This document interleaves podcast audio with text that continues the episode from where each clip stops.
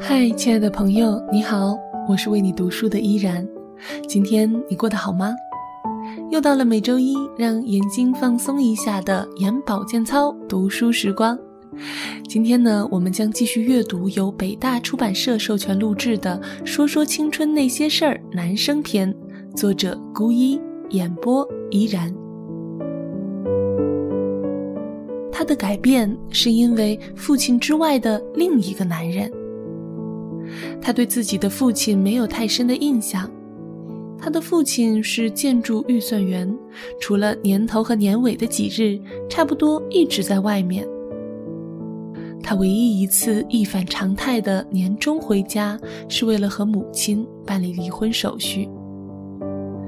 有和父亲在一起工作的人传话回来说，父亲在外面和另一个女人好上了。其实什么原因并不重要，重要的是父亲和母亲离婚了。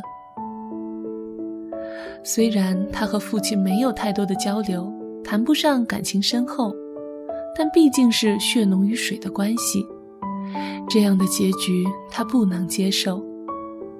适逢青少年的转型期，他开始叛逆。母亲让他吃饭，他就去跑步。母亲让他做作业，他就去打游戏；母亲让他争气，考个好成绩给他那个不争气的父亲看看，他反而逃课。母亲无奈的哭泣，他会说：“就你这副嘴脸，难怪爸爸会抛弃你。”明明是一个爱着母亲、渴望家庭温暖的孩子。却偏偏摆出一副不爱家，又时不时用言语和行为伤害母亲的样子。他逃课、吸烟、打架，成了一个让人头疼的孩子。那一阵，正好有个男人正在热烈地追求他的母亲，送花、送礼物，有事没事儿找这样那样的理由去他家串门。他敏感地感到家庭即将重组的压力，他讨厌这样的压力，于是极力地去破坏。如果男人送了花束，他就毫不犹豫地扔进垃圾桶。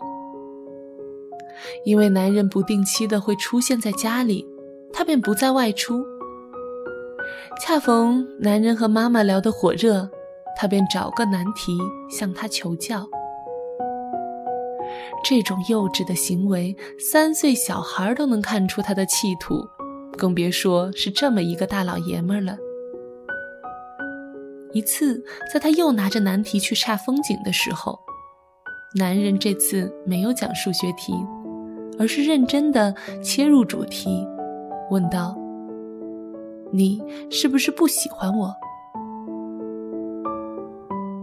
他一点也没有迂回的回答说：“是啊。”目前我还没有从你身上发现喜欢的东西。男人鄙夷的看着他。即使我身上没有你能喜欢的东西，你又凭什么不喜欢我？你也是这么大的人了，却把自己的人生打点的一团糟，学习一塌糊涂，生活一塌糊涂，连做人的底线也模糊的一塌糊涂。你的妈妈凭什么看你的眼色生活？你又凭什么给你妈妈脸色看？衣来伸手、饭来张口的人，有什么资本趾高气扬呢？而你不喜欢的我，却可以拍着胸脯保证，我可以让你妈过上轻松幸福的生活。你呢？就凭你现在这副样子，以后能给你妈好日子过吗？孩听得青筋直冒，我，我怎么不能给我妈好日子过了？那我们今天坐在这里，也不可能约定以后几十年的事。这样好了，我们就看看你这两年的学习态度吧。我不会提让你考年级第一这种苛刻的要求，但至少你要能让我看到你可以拿出承担责任的态度来，遵守纪律，考个高中。这样的要求不为过吧？那如果我做到了，我不喜欢的你是不是就可以离开我的母亲？他试着讨价还价。男人回答了两个字：“当然。”那天之后，男孩开始改变。一开始，他拿起书就焦躁不安，很想溜出去继续过自由自在的生活。但是，只要想到那个男人那一副鄙夷的表情，就又坐了下来。好在初中的功课也不是太难，虽说一开始有这样那样的问题，但慢慢的问题就少了。最后，他考了一个不错的高中。故事讲到这儿就讲完了。这是一个年轻老师在一节励志的公开课上讲的。听到最后，我总觉得故事遗漏了些什么。直到再遇到那位老师。我才醒悟，我追上他，问：“那个故事中和男孩约定的大男人呢？最后他真的离开男孩的母亲了吗？”“是的，不过被男孩找回来了。这么多年过去了，他和男孩相处的好好的，家里充满了幸福的味道。”老师停顿了一下，随后对我说。其实我啊，就是故事中的男孩。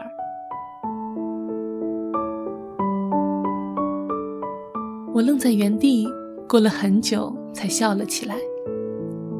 身处青春期，有时我们明知道自己做的事情是错的，却还在做，这就是叛逆。很多孩子都有叛逆期，只是叛逆的时间、叛逆的力度不一样。我们无需为我们的叛逆找任何的理由，那只是成长过程中的一小段。我们需要做的是正视它，抑制它，最后摆脱它。今天和大家分享的书籍是由北京大学出版社授权录制的《说说青春那些事儿》男生篇，作者孤一。如果你听完感觉有所收获，欢迎你在节目下方留言。如果你喜欢这本书，欢迎购买正版支持作者。我是主播依然，喜欢我的节目，可以在新浪微博关注 NJ 依然，或者加入我的公众微信 NJ 依然五二零。依然代表作者孤一，感谢您的收听，我们下期再会。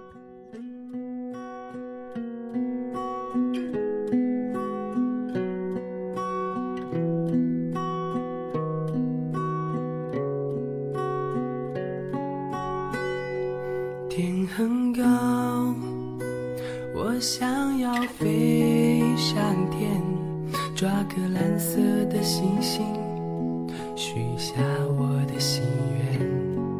你总说，总说我太贪恋，贪恋这青春的誓言，微薄的信念。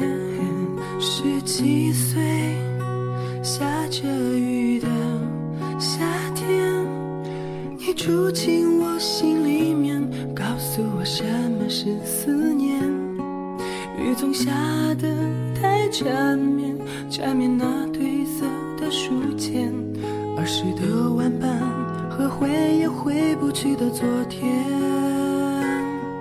我想我会藏好我的伤，如你所愿，在太阳出来的时候，把所有孤。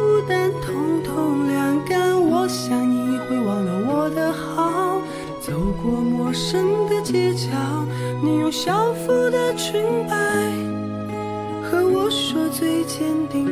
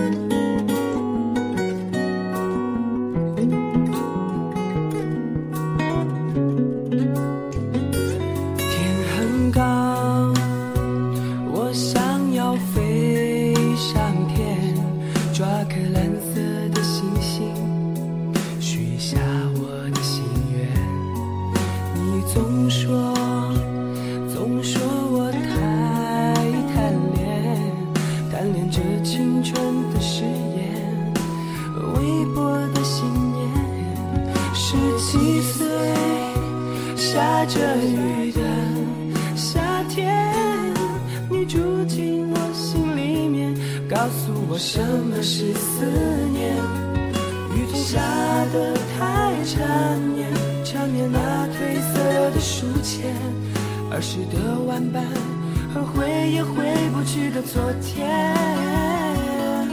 我想我会藏好我的伤，如你所愿，在太阳出来的时候，把所有孤单统统晾干。我想你会忘了我的好。走过陌生的街角，你用校服的裙摆和我说最坚定的再见。我想我会藏好我的伤，如你所愿，在太阳出来的时候，把所有孤单统统晾干。我想你会忘了我的好，陌生的街角，你用少妇的裙摆和我说最坚定的再见。